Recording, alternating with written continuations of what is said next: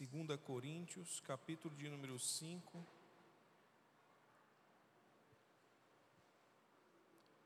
A partir do versículo de número 14. 2 Coríntios, capítulo de número 5, a partir do versículo de número 14. Vamos fazer a leitura do versículo 14 até o versículo de número 21.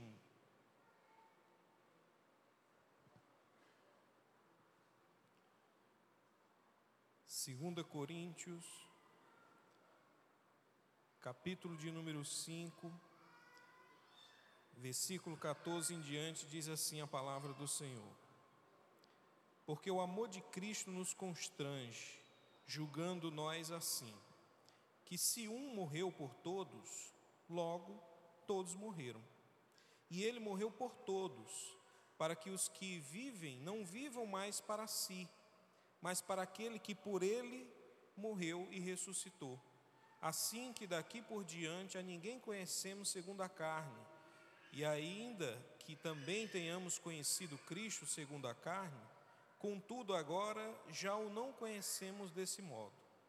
Assim que, se alguém está em Cristo, nova criatura é.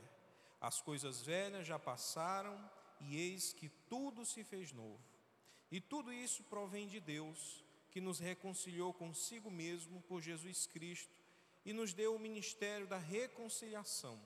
Isto é, Deus estava em Cristo reconciliando consigo o mundo, não lhe imputando os seus pecados e pôs em nós a palavra da reconciliação. De sorte que somos embaixadores da parte de Cristo, como se Deus por nós rogasse. Rogamo-vos, pois, da parte de Cristo, que vos reconcilieis com Deus Aquele que não conheceu o pecado, o fez pecado por nós, para que nele fôssemos feitos justiça de Deus. Amém?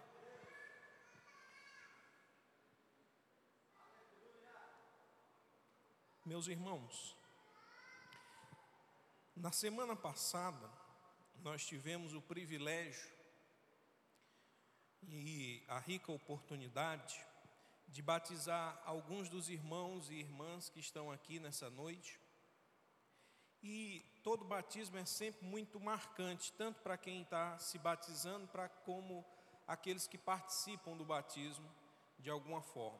É sempre muito impactante, marca realmente a nossa vida. E para alguns dos irmãos, eu tive a oportunidade também de ministrar as aulas pré-batismo explicando por que, que nós nos batizamos, explicando o sentido do batismo para nós que somos cristãos, entendendo que o batismo é um marco, é um, um acontecimento que marca a nossa mudança, e isso é importante que a gente entenda que o batismo ele é uma passagem, uma passagem da velha vida para uma nova vida, uma vida com Cristo.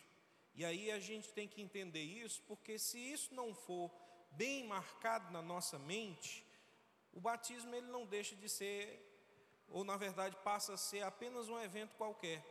Se a gente não entender que o batismo é apenas um ato simbólico que transmite àqueles que assistem, àqueles que participam, uma verdade que é a verdade da mudança, é a verdade da passagem da velha criatura para a nova criatura, se nós não entendermos isso, o que é que acontece? Acontece que o batismo não deixa de ser apenas um, um banho, um tomar banho na piscina como qualquer outro. E ali não foi um banho. Naquele dia a gente não estava ali tomando banho de piscina, ali a gente foi sepultar a velha criatura e acreditando que naquele momento o Senhor também ressuscitou em nós o nosso espírito, um espírito renovado, um espírito voltado para Deus. O batismo é um, um início, o início da nossa fé, o início da nossa jornada. E por que, que eu trouxe essa palavra?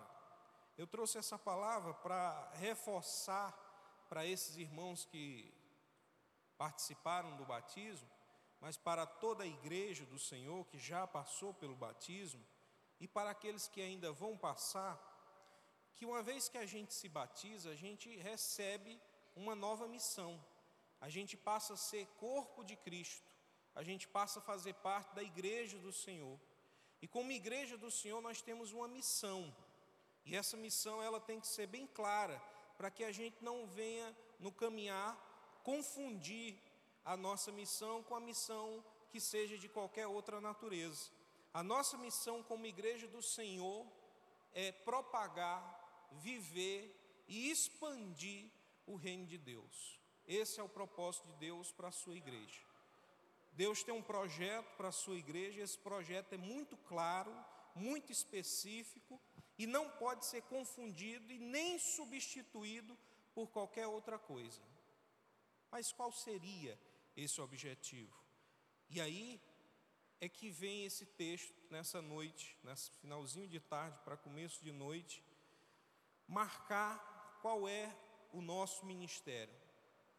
Para que que nós nos batizamos? Por que que nós passamos por aquela situação? Por que que nós passamos por aquele rito de passagem? Por que que nós decidimos fazer parte da igreja? Se a gente acha que o batismo ele é apenas um, um ato, vamos dizer assim, cerimonial, litúrgico, e somente isso, a gente perde o sentido fundamental da palavra de Deus em relação ao batismo. O batismo ele marca a nossa nova vida com Cristo. Você era uma pessoa antes do batismo, agora você é uma outra pessoa depois do batismo. Você poderia até achar que não havia propósito para a sua vida, mas agora há um propósito para a sua vida.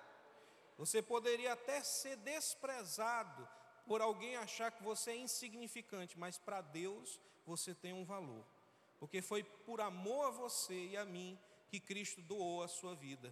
Não para que a gente venha a desperdiçá-la, mas para que a gente venha a aplicá-la naquilo que o reino de Deus exige de nós como igreja. Por isso, o texto dessa tarde é justamente voltada para a nossa missão como igreja do Senhor. Qual é o nosso propósito, qual é o nosso objetivo, o que foi que Deus estabeleceu para a nossa vida. E o texto de 2 Coríntios é, é um texto marcante, porque o apóstolo Paulo ele vai falar de duas coisas interessantes. Primeiro, do ministério que nós recebemos. Ele chama esse ministério o ministério da reconciliação. E ele nos atribui uma função importante nesse ministério. Nesse ministério e nesse reino, nós somos embaixadores de Cristo. Nós representamos o reino de Deus aqui na terra. Cristo intercede por nós junto ao Pai, como diz o autor de Hebreus. E nós estamos aqui como a igreja do Senhor para representar visivelmente o Senhor nessa terra. A igreja do Senhor é o representante, é os embaixadores de Cristo nesse lugar. Então nós temos uma missão. Qual a missão? A missão da reconciliação, porque foi esse o ministério que o Senhor nos deu. Como igreja, como membros da igreja, nós somos aqueles que têm a missão de reconciliar as pessoas, primeiramente com Deus, para que elas também possam ser reconciliadas com toda a criação. E nesse papel, nós desempenhamos a função de embaixadores. E isso aqui é importante. É muito importante, porque sabendo que nós somos embaixadores de Cristo e que nosso papel é trabalhar com a reconciliação, nós entendemos que tudo que nós devemos fazer é em prol desse valor, é em prol desse objetivo. Que objetivo? Buscar a reconciliação do homem com Deus. Isso aqui é importante porque eu me lembro uma vez conversando com o pastor João, e ele me chamou a atenção justamente para esse detalhe tão interessante. Porque alguns reclamam que não tem, por exemplo, ministério. Ah, eu não sou do ministério de louvor, eu não sou do ministério da palavra, eu não sou do ministério da intercessão, então eu não tenho um ministério. Isso é um engano. Na verdade, é um equívoco. O pastor João, ele me chamou a atenção e isso é uma verdade porque o apóstolo Paulo diz que todos nós, como membros do corpo de Cristo, como servos do Senhor, temos pelo menos um ministério, o ministério da reconciliação. Todos nós, todos nós recebemos esse ministério. Então você sabe que, independente de você atuar presente aqui na igreja, seja no louvor, na ministração da palavra, na intercessão ou qualquer outro espaço que a gente tem aqui, independente disso, você cumpre uma função no reino de Deus, e essa função é ser reconciliador, o embaixador do ministério da reconciliação. Esse é o seu propósito. Só que o apóstolo Paulo diz no versículo 18 e tudo isso provém de Deus, mas esse tudo isso que ele fala é uma conclusão de tudo aquilo que ele já vinha tratando no restante da epístola. Por isso, para que a gente entenda o que foi que Deus fez na nossa vida, para entendermos o que nós somos e o que nós devemos fazer, eu convido os irmãos a abrirem ainda no capítulo 1 da mesma epístola, Epístola de Paulo aos Coríntios. Só que agora nós vamos para o capítulo 1. Eu quero tratar de algumas coisas interessantes para que você entenda o trabalhar de Deus na nossa vida e através de nós. O apóstolo Paulo, no capítulo 1, no versículo de número 1, ele identifica quem são vamos dizer assim, os recebedores dessa carta, quem vai ser direcionada à carta. E o apóstolo Paulo deixa claro: essa carta são aos santos. Não é para qualquer pessoa, é para os santos, para aqueles que fazem parte do corpo de Cristo, para aqueles que se dizem ser cristãos, para aqueles que vivem em santidade, os separados. É para os santos que ele escreve. E o que é que ele escreve? Ele escreve algumas coisas interessantes. A partir do versículo de número 3, ele vai dar glória a Deus por ser Deus, o Pai de nosso Senhor Jesus Cristo, o Pai das misericórdias e o Deus de toda consolação. E a partir do versículo 3 e versículo 4 em diante, ele vai mostrar como Deus ele trabalha na nossa vida, nos consolando e nos usando para consolar outras pessoas. Por que, que isso é importante?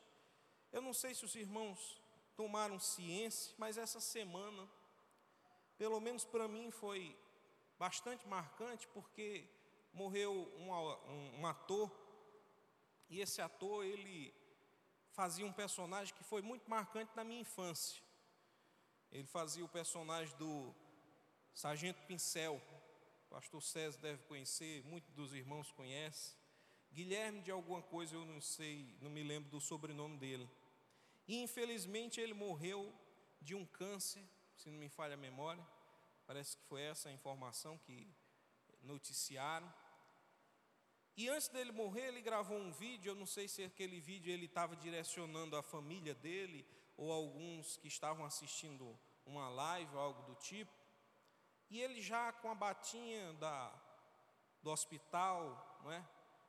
com um respirador ali, alguma coisa parecida, já com o semblante bem caído, bem fraco, debilitado, quase sem força para falar, ele começou a mandar os alô e, e uma palavra que ele usava muito e que me chamou a atenção foi desejar força para as pessoas. Força, eu te desejo força, e sempre mandando uma palavra de força, de firmeza.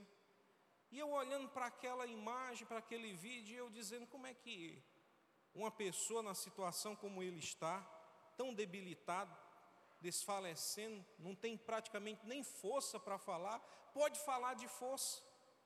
Da onde é que ele vai desejar força? Qualquer um que olhe diz assim: esse pobre coitado não tem força nem para si, como é que ele vai desejar força para mim? Humanamente isso não é compreensível, porque a gente entende que a força vem sempre de algo que é que tem a força de fato, não vem da fraqueza, vem daquilo que é poderoso. E como é que aquele homem naquela situação começa a desejar força para as pessoas?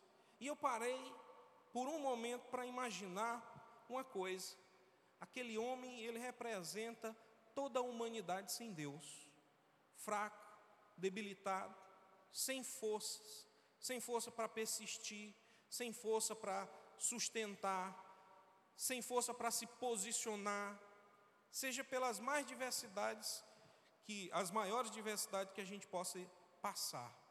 E eu olhei e eu disse: aquele homem, naquela situação, sou eu sem Cristo na minha vida, sem forças, debilitado.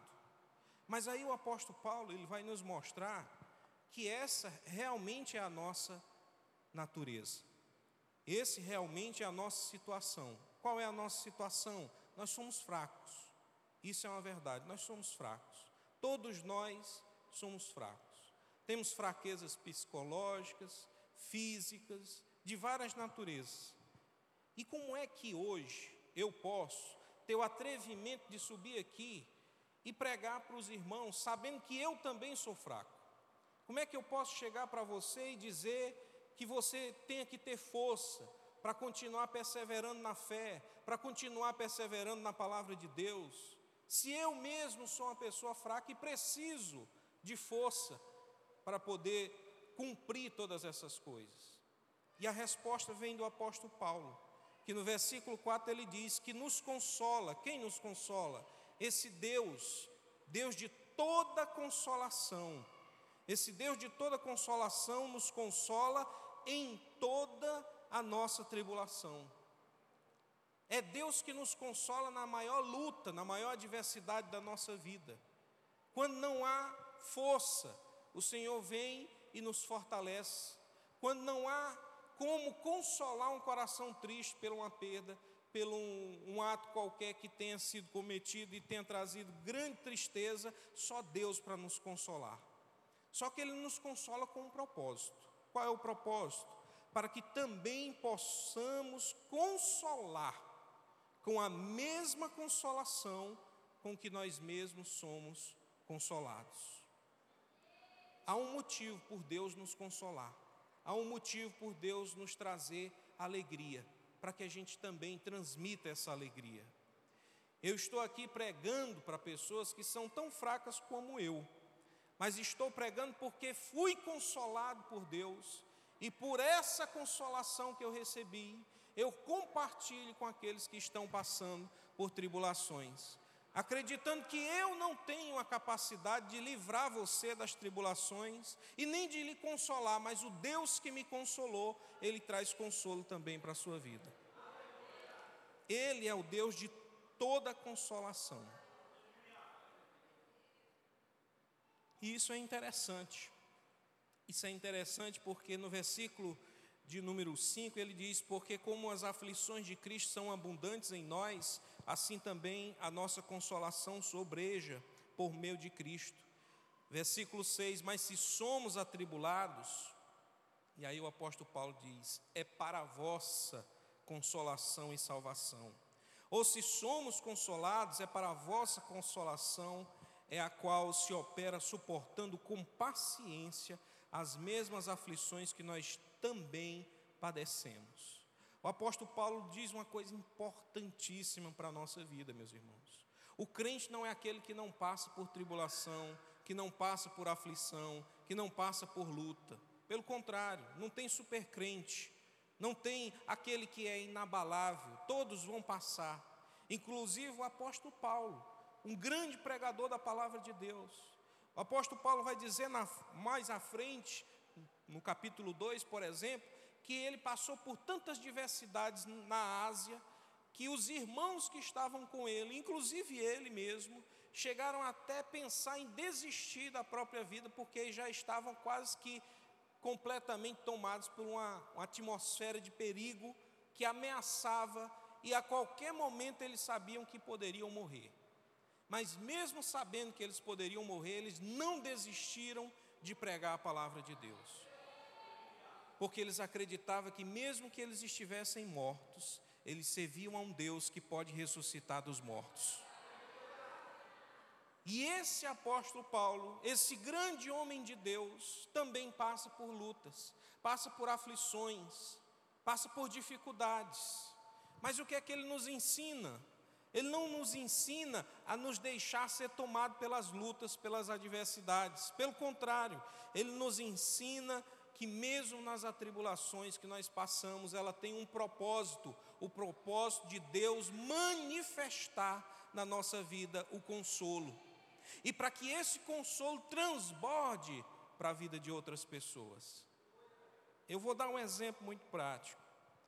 Talvez o pastor César vai se identificar com isso, porque, pelo menos comigo, é assim. Não sei se é com o senhor, pastor César, mas geralmente, o dia que a gente prega melhor é o dia que a gente está mais atribulado. Não é assim? No dia que a gente pensa que está mais bem preparado, o negócio nem flui. Ah, mas eu estudei, está tudo em paz. Aí não, parece que não tem a emoção, falta a emoção. Agora, quando você está naquele dia que diga, meu Deus do céu, que foi, meu Senhor, que passou na cabeça do pastor César, de me chamar logo hoje. Hoje eu não estou bem, estou com dor de cabeça, eu estou pensando num monte de coisa, estou atribulado Hoje era para eu ir ser consolado. Como é que eu vou consolar aquele povo? Como é que eu vou trazer uma palavra de ânimo se eu estou desanimado?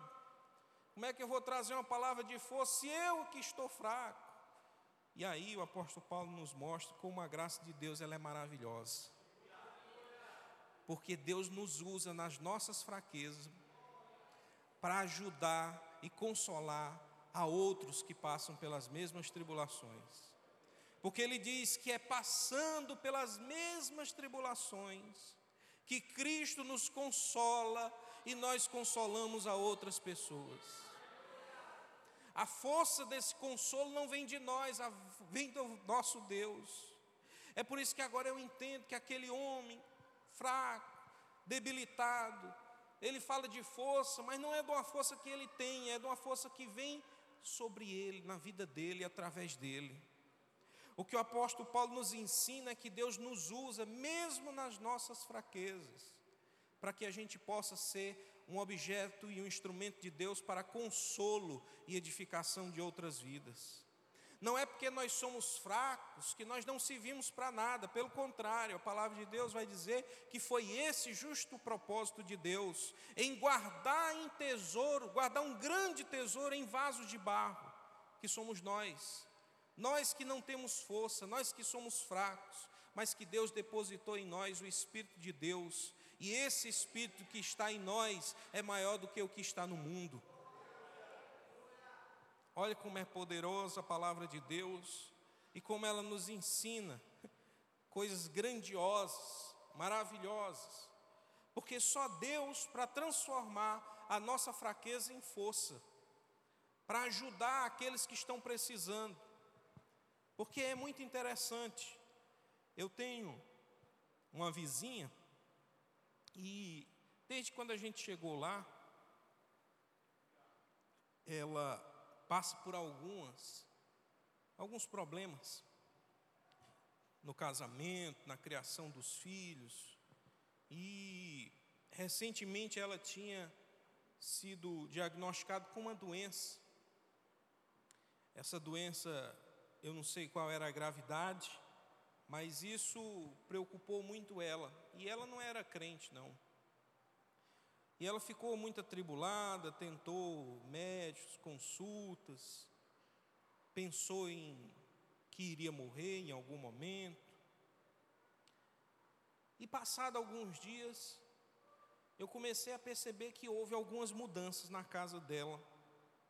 Algumas coisas foram mudando. E ontem à noite eu estava em casa quando eu comecei a ouvir uns hinos cantados por alguém numa caixinha de som, e eu percebi que isso vinha da casa dela. Era um culto de gratidão.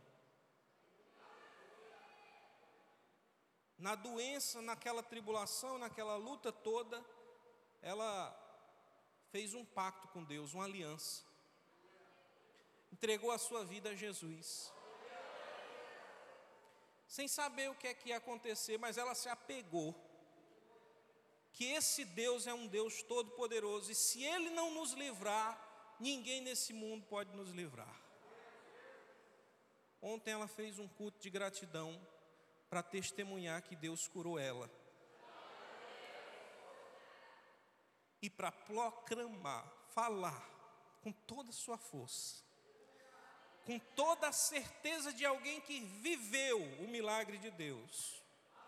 Que Deus cura, liberta, que tem força, que traz consolação. E declarar para todos que a sua vida agora é de Jesus e ela vai servir.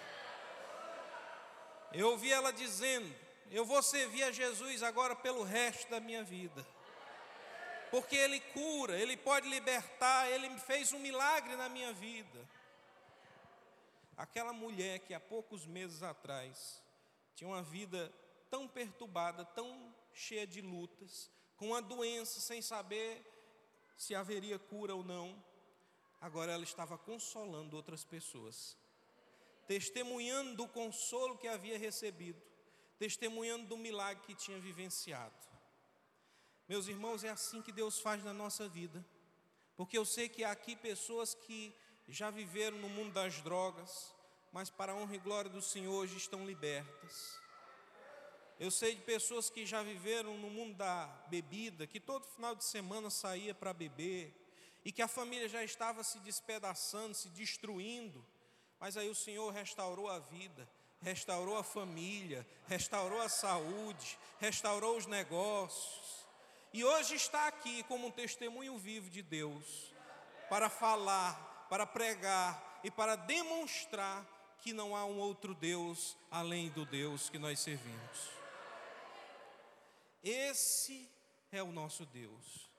É um Deus poderoso, que não perde batalha, que é firme, é protetor. Aí você diz, mas irmão Carlos, eu às vezes eu me sinto tão fraco.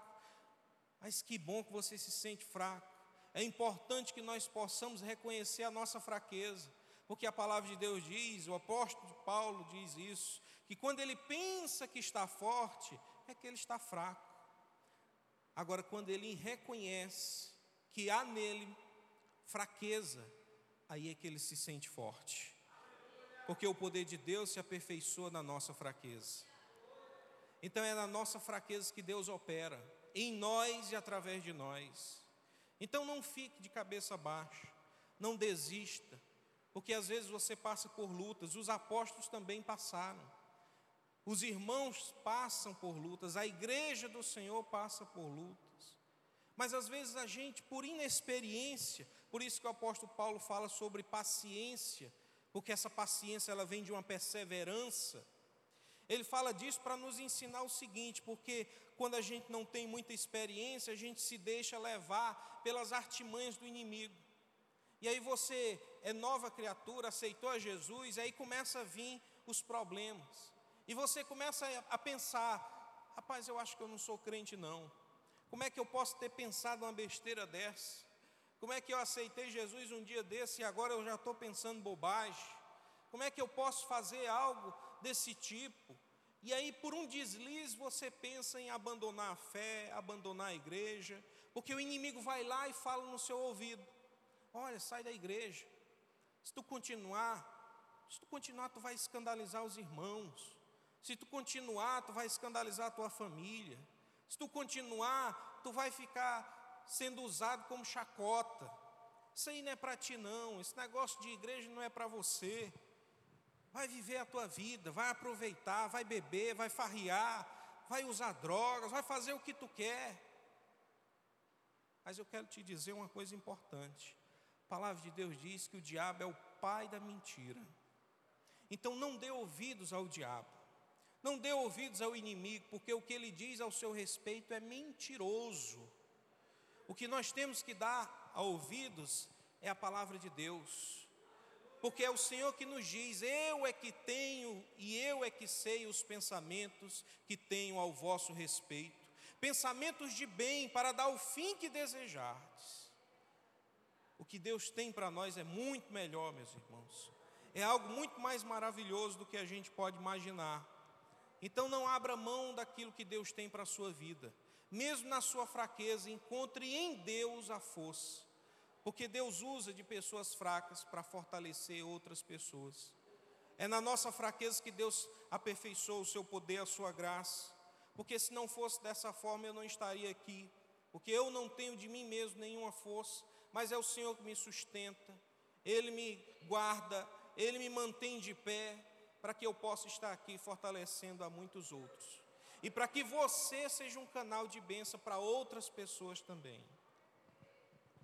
Quando o apóstolo Paulo diz, no capítulo de número 5, que tudo isso provém de Deus, ele está falando da consolação que Deus nos consolou. Ele está falando do ministério que Ele nos deu.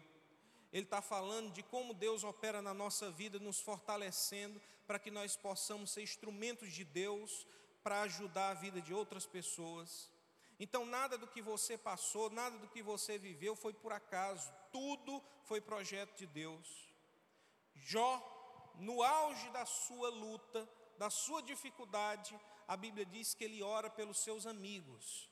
E enquanto Jó orava pelos seus amigos, na sua fraqueza, desprovido de recurso financeiro, saúde ou qualquer outra coisa que ele tinha antes, ele ora. E ora pelos seus amigos. E a Bíblia diz que Deus muda a sorte de Jó. Enquanto ele orava pelos seus amigos, enquanto na fraqueza ele orava por aqueles que achavam que estavam fortes. E Deus mudou a história de Jó. Todos nós já sabemos qual foi o resultado. Mas alguém diz: é, Eu passo muita luta, mas passo por tribulações. O inimigo se levanta, cria armadilhas, cria meios de me afastar da casa do Senhor, me tirar da presença dEle. Eu sei. Eu sei que tem inimigos que preparam as suas flechas para lhe atingir. Eu sei que o inimigo, ele prepara a sua lança para te transpassar, te atingir de alguma forma, para que você fique abatido, seja pela enfermidade, seja por um pecado, seja por um deslize. Eu sei que o inimigo ele prepara todo um exército para combater contra a tua vida, porque a Bíblia diz que ele está ao nosso derredor, buscando nos tragar, nos destruir, nos eliminar. Mas eu quero lhe dizer que existe um Deus todo-poderoso, que quebra o arco, despedaça a lança e lança os carros de fogo. No fogo ele destrói tudo aquilo que é contra a tua vida, tudo aquilo que é contra você, tudo aquilo que é contra a tua família, contra o teu casamento, contra os teus filhos. E a nós, irmãos, só resta buscarmos a reconciliação com esse Deus, porque sozinho nós não temos força, sozinhos nós não podemos nos ajudar, que dirá ajudar outras pessoas. É por isso que a palavra de Deus aqui nessa noite é a palavra da reconciliação. E isso para mim é extremamente importante, porque entendendo que a reconciliação é um ministério que Deus nos deu, e os irmãos sabem que eu sou professor, e a coisa que mais me desmotiva, ou mais me entristece, é que quando eu termino de explicar um conteúdo, e faço alguma pergunta em relação ao conteúdo que eu acabei de explicar, e o aluno não consegue responder o que eu disse, ele não consegue identificar a resposta, para mim é frustrante. Por quê? Ou ele não prestou atenção no que eu estava dizendo, ou eu não soube explicar bem. Das duas eu estou frustrado. Agora é mais frustrante quando eu prego a palavra de Deus e eu vejo que aquilo que eu prego não se aplica na vida das pessoas. Que os irmãos ouvem o que eu prego, às vezes aplaudem, glorificam, e às vezes parecem até receptivos àquilo que eu fui ministrar. Mas infelizmente isso não se traduz em uma vida, não se coloca em prática. E aquilo ali me entristece duplamente porque ou eles não estão levando a sério o que está sendo pregado, ou eu não estou explicando suficientemente claro. Isso é muito triste, muito triste. Por quê? Porque, meus irmãos, a palavra de Deus nos coloca como ministros da reconciliação. Mas como é que nós podemos pregar reconciliação se nós vivermos separados?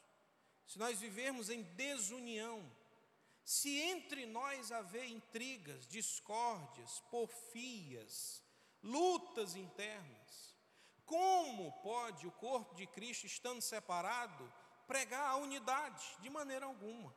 Por isso que a reconciliação primeiro é em nós, nós com o nosso Deus.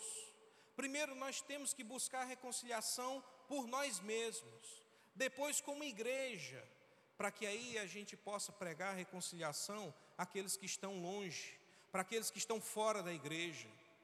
Porque todos nós somos chamados para pregar o ministério da reconciliação, levar a reconciliação a todos os homens e mulheres que estão nas drogas, perdidos, ou que às vezes estão até aparentemente bem, porque às vezes as pessoas pensam que só quem deve aceitar Jesus é quem está doente, é quem está nas drogas, é quem está preso, é quem está passando por alguma luta. Eu não aceitei Jesus por nenhum desses motivos. Não estava pressionado por nada. Não havia nenhuma doença na minha vida. Não havia nenhuma crise financeira. Nada disso. A única coisa que me convenceu a aceitar Jesus foi saber que Ele poderia salvar a minha vida e que naquela noite eu entendi que só Ele poderia salvar a minha vida, só Ele poderia me libertar, só o sacrifício de Cristo poderia me lavar de todo o meu pecado. E quando eu entendi isso e criei na palavra de Deus, isso foi suficiente para aceitar Jesus. As lutas vieram depois, mas eu já tinha recebido a proteção, a segurança que vem do Senhor. E se hoje eu estou aqui é para lhe dizer que não é porque eu sou bom, não é porque eu sou o melhor, não é porque eu sou mais capacitado, tenho as minhas falhas, tive os meus defeitos, alguns deles, que luto até o dia de hoje, mas o Senhor me fortaleceu e me guardou até o dia de hoje. Por isso eu posso dizer, como Josué, até aqui nos ajudou o Senhor. Até aqui o Senhor nos guardou, até aqui o Senhor tem nos cuidado, até aqui o Senhor tem nos protegido, até aqui o Senhor tem nos usado para levar o consolo, a paz, a reconciliação a muitas outras vidas. E nós estamos aqui com um propósito, nós, como igreja do Senhor, nós estamos aqui como embaixadores de Cristo, para pregar a reconciliação, o problema do mundo não é o financeiro, o problema do mundo não é as drogas, o problema do mundo não é a miséria generalizada, o problema do mundo é o pecado, o pecado que se alastra e domina toda a terra. E só Deus pode curar o homem dessa praga, só Deus pode curar o homem dessa lepra. E nós temos a obrigação de anunciar as verdades do reino de Deus. Porque se tem gente morrendo no pecado, se tem gente morrendo nas drogas, é porque a igreja está sendo omissa é porque a igreja não está fazendo o ministério dela de reconciliação.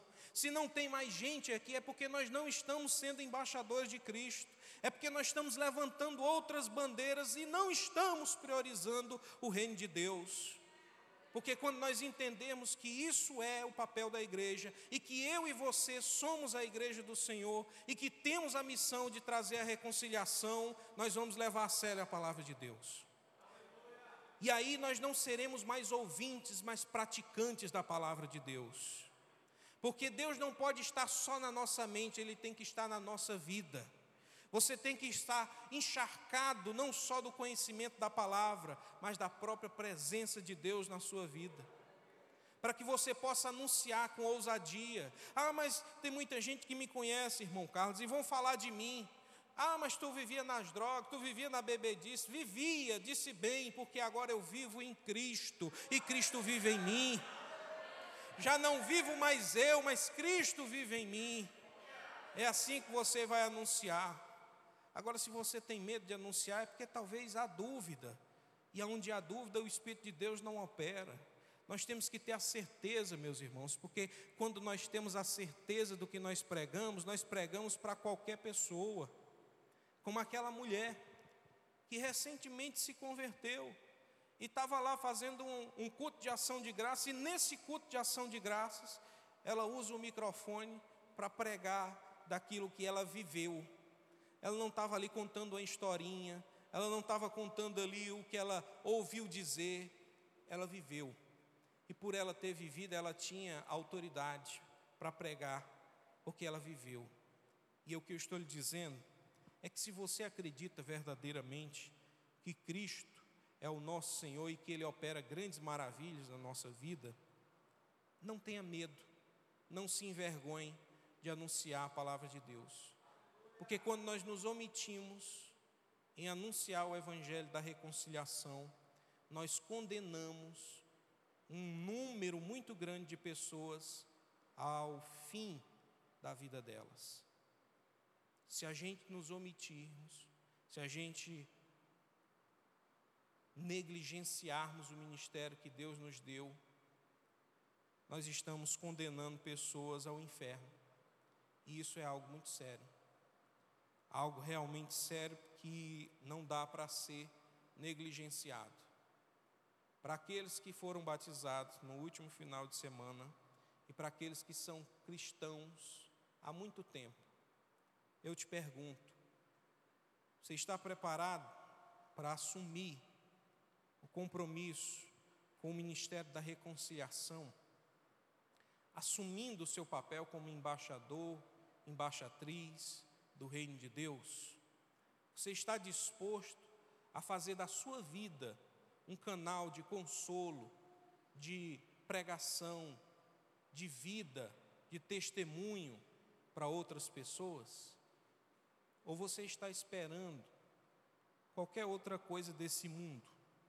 Porque a Bíblia diz que se nós esperarmos de Deus, apenas nesse mundo, somente coisas materiais, riquezas, fama, prosperidade, a Bíblia diz que nós somos os mais miseráveis de todos os homens.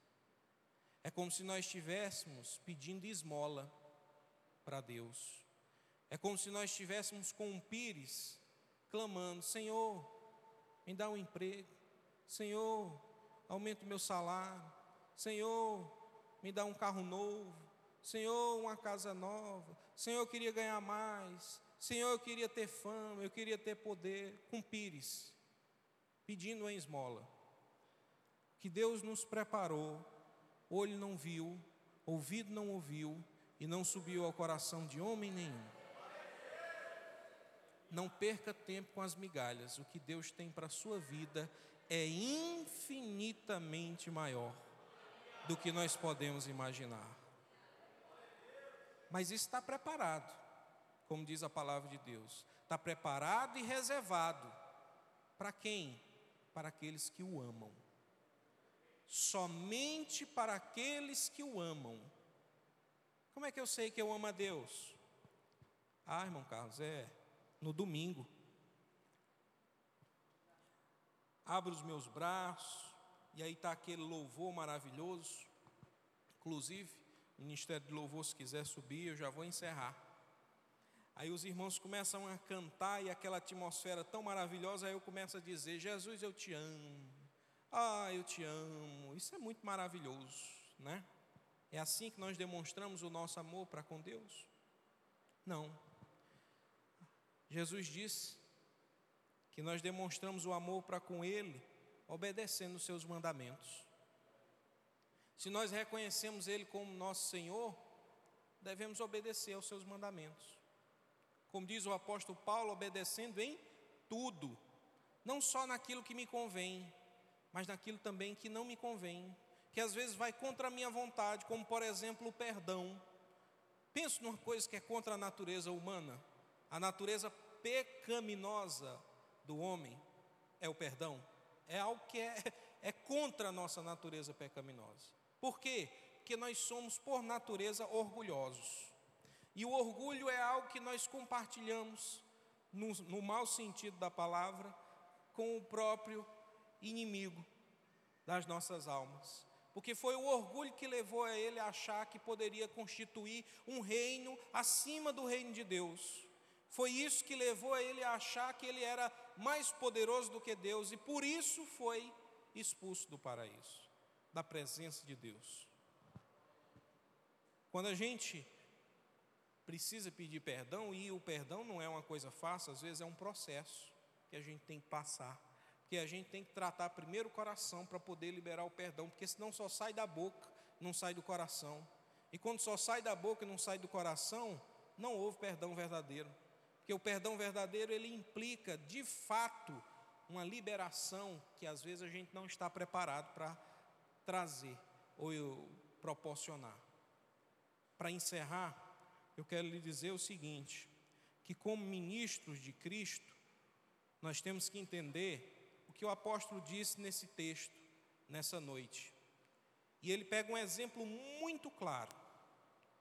Um só, Jesus Cristo, morreu por todos.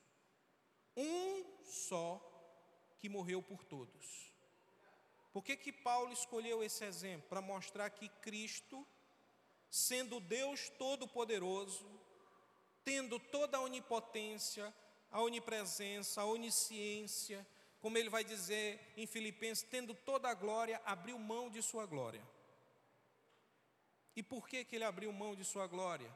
Para morrer por mim e por você, entregando, doando a sua vida por cada um de nós. E aí o apóstolo Paulo diz: E se um morreu por todos, logo todos morreram. Você já entendeu o que isso quer dizer? Eu lhe pergunto: você já morreu? Você já morreu? Como assim, irmão Carlos? Você está, vixe, o irmão Carlos agora, pelo amor de Deus, foi que colocaram na água dele, né? O irmão Carlos parece estar ficando doido. Como assim eu já morri? Se eu tivesse morto, eu não estaria aqui, estaria lá no cemitério. Mas o que é que a gente disse no começo?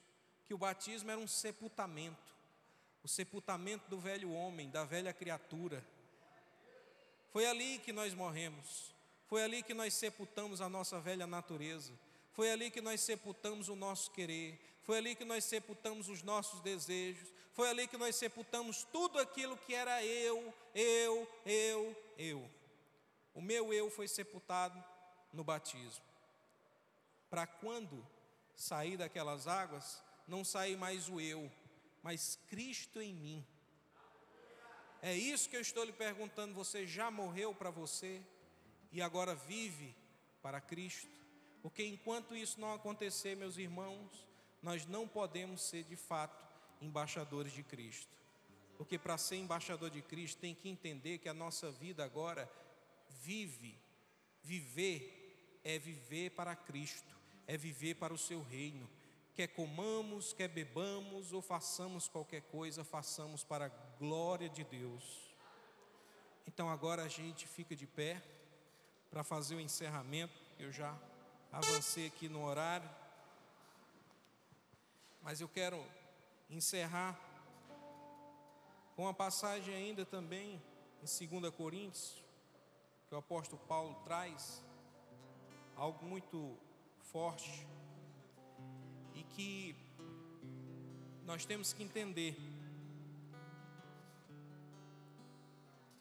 Não é por você ter fraquezas que você não está habilitado a representar o reino de Deus. Pelo contrário, é justamente por ser fraco que você está preparado. Porque é reconhecendo a sua fraqueza que você pode servir melhor a Deus, sabendo que é dele que vem toda a nossa força. Por isso que em 2 Coríntios capítulo 4, versículo 7, o apóstolo Paulo diz: Temos, porém, este tesouro em vasos de barro. Para quê? Para que a excelência do poder seja de Deus e não de nós. Para que quando alguém é curado, para que quando alguém é libertado, para que quando alguém for consolado, seja pelas minhas palavras, seja pela minha oração, seja pela minha imposição de mãos, eu entenda que isso não vem de mim, isso vem de Deus. Que eu sou apenas um vaso de barro, frágil, propício ao quebro, à falha, à rachadura, mas o Senhor é poderoso para usar esse vaso de barro para abençoar a vida de outras pessoas. Em tudo, em tudo, somos atribulados, isso é uma verdade. Mas a palavra de Deus diz: mas não angustiados, perplexos, mas não desanimados, perseguidos, mas não desamparados, abatidos, mas não destruídos, trazendo sempre por toda parte a mortificação do Senhor Jesus no nosso corpo para que a vida de Jesus se manifeste também em nossos corpos. Para que a vida de Jesus se manifeste em nossos corpos. É isso que o Senhor quer de nós, que nós possamos manifestar Cristo não só pelas palavras, mas na nossa vida, no nosso corpo, no nosso agir, no nosso pensar. Por isso eu te convido nessa noite a orar, a buscar o Senhor com toda a sua força. E se você está afastado, se você está distante, eu quero dizer que foi para isso que Cristo veio para nos reconciliar com Deus. Você que ainda não é cristão, ou você que se afastou dos caminhos do Senhor, em ambos os casos você está distante de Deus. E o Senhor te convida à reconciliação. O Senhor te convida a voltar para a presença dEle. Porque fora da presença dEle não há vida. Fora da presença dEle não há salvação. Você que está vazio, sem saber para onde ir, nem qual é a atitude que você deve tomar, nem qual é a decisão que você deve tomar. Nesse momento, o Senhor te diz: a decisão certa é reconciliar-se com o Senhor. A decisão que deve ser tomada é voltar para os caminhos de Deus. Assumir a sua postura diante do reino de Deus, e a sua postura é como embaixador do reino de Deus. Você foi chamado para ser um agente de reconciliação, um agente de consolação. Deus foi te chamar lá das trevas, lá do lamaçal do pecado, para te trazer para cá, para te lavar, para te limpar, para te trazer alegria, para que você possa ser um consolador, uma consoladora de muitas almas. Por isso, eu só posso dizer que a melhor decisão que você pode tomar é reconciliar-se com Deus, é se aproximar dEle, porque reconciliando-se com Deus, nós vamos nos reconciliar com todos aqueles que nós estamos ofendendo de alguma forma. Por isso eu peço que você curve a sua fronte, feche os seus olhos e ore comigo nessa noite. Senhor meu Deus, meu Pai, te damos graças, Senhor, pela tua palavra e que eu te peço nessa noite que haja entendimento por parte dos irmãos, por parte dessa igreja, por parte de todos esses que nos escutam, que nos ouvem, que em nome de Jesus, Senhor, que eles possam entender que nada é mais importante do que o ministério da reconciliação. Ministério que o Senhor nos confiou. Que a partir do momento que nós aceitamos o Teu nome como Senhor e Salvador de nossas vidas, a partir do momento que nós testemunhamos que não há salvação fora de Ti, a partir do momento que nós entregamos a nossa vida a Ti, Senhor, nós reconhecemos que Tu és o Senhor, Tu és o nosso Deus e nós somos o Teu povo o povo que foi comprado pelo alto preço, preço de sangue. Não fomos comprados, Senhor, para vivermos na libertinagem. Não fomos comprados, Senhor, para viver no pecado. Não fomos comprados para viver na mendicância. Fomos comprados para sermos um povo zeloso de boas obras. Fomos comprados, Senhor, para a glória do Teu nome. Fomos comprados, Senhor, para testificarmos e testemunharmos da Tua palavra e dos Teus feitos na terra. Senhor, essa igreja ela foi comprada, lavada e redimida pelo teu sangue. Não deixe que nenhum se perca, Senhor. Não deixe que nenhum venha a fracassar na fé, mas que todos sejam fortalecidos. Que em nome de Jesus haja um comprometimento da tua igreja com o ministério que o Senhor nos deu, que é o ministério da reconciliação. Que nós possamos sair daqui, Senhor, não somente como ouvintes da palavra, mas como embaixadores, embaixatrizes do reino de Deus. Que em nome de Jesus, Senhor, eu te clamo, eu te suplico, que a tua igreja seja uma igreja compromissada, engajada no teu reino. Que a tua igreja, Senhor, seja uma igreja forte. Que a tua igreja seja uma igreja vibrante. Que a tua igreja, Senhor, seja uma igreja que possa proclamar o evangelho da salvação, mesmo na tribulação. Porque mesmo na tribulação nós sabemos, Senhor, que tu é o Senhor que nos guarda, que nos fortalece, que nos protege, que não nos abandona, mas que está em nós e através de nós opera na vida daqueles que necessitam. Que em nome de Jesus essa igreja se levante na glória e no poder do nosso Senhor Jesus Cristo. Que essa cidade seja impactada não pela igreja, mas pelo poder de Deus que através da igreja se manifestará neste lugar. Que em nome de Jesus nós possamos reconhecer Tu como único e suficiente Salvador de nossas vidas e que nós possamos nos engajar no Teu reino para a honra e glória do Teu nome. É assim que nós choramos, Senhor, e é assim que eu te peço sobre a vida de cada um dos meus irmãos e irmãs, que em nome de Jesus eles possam entender essa palavra e colocá-la em prática para a honra e glória do teu nome. Amém.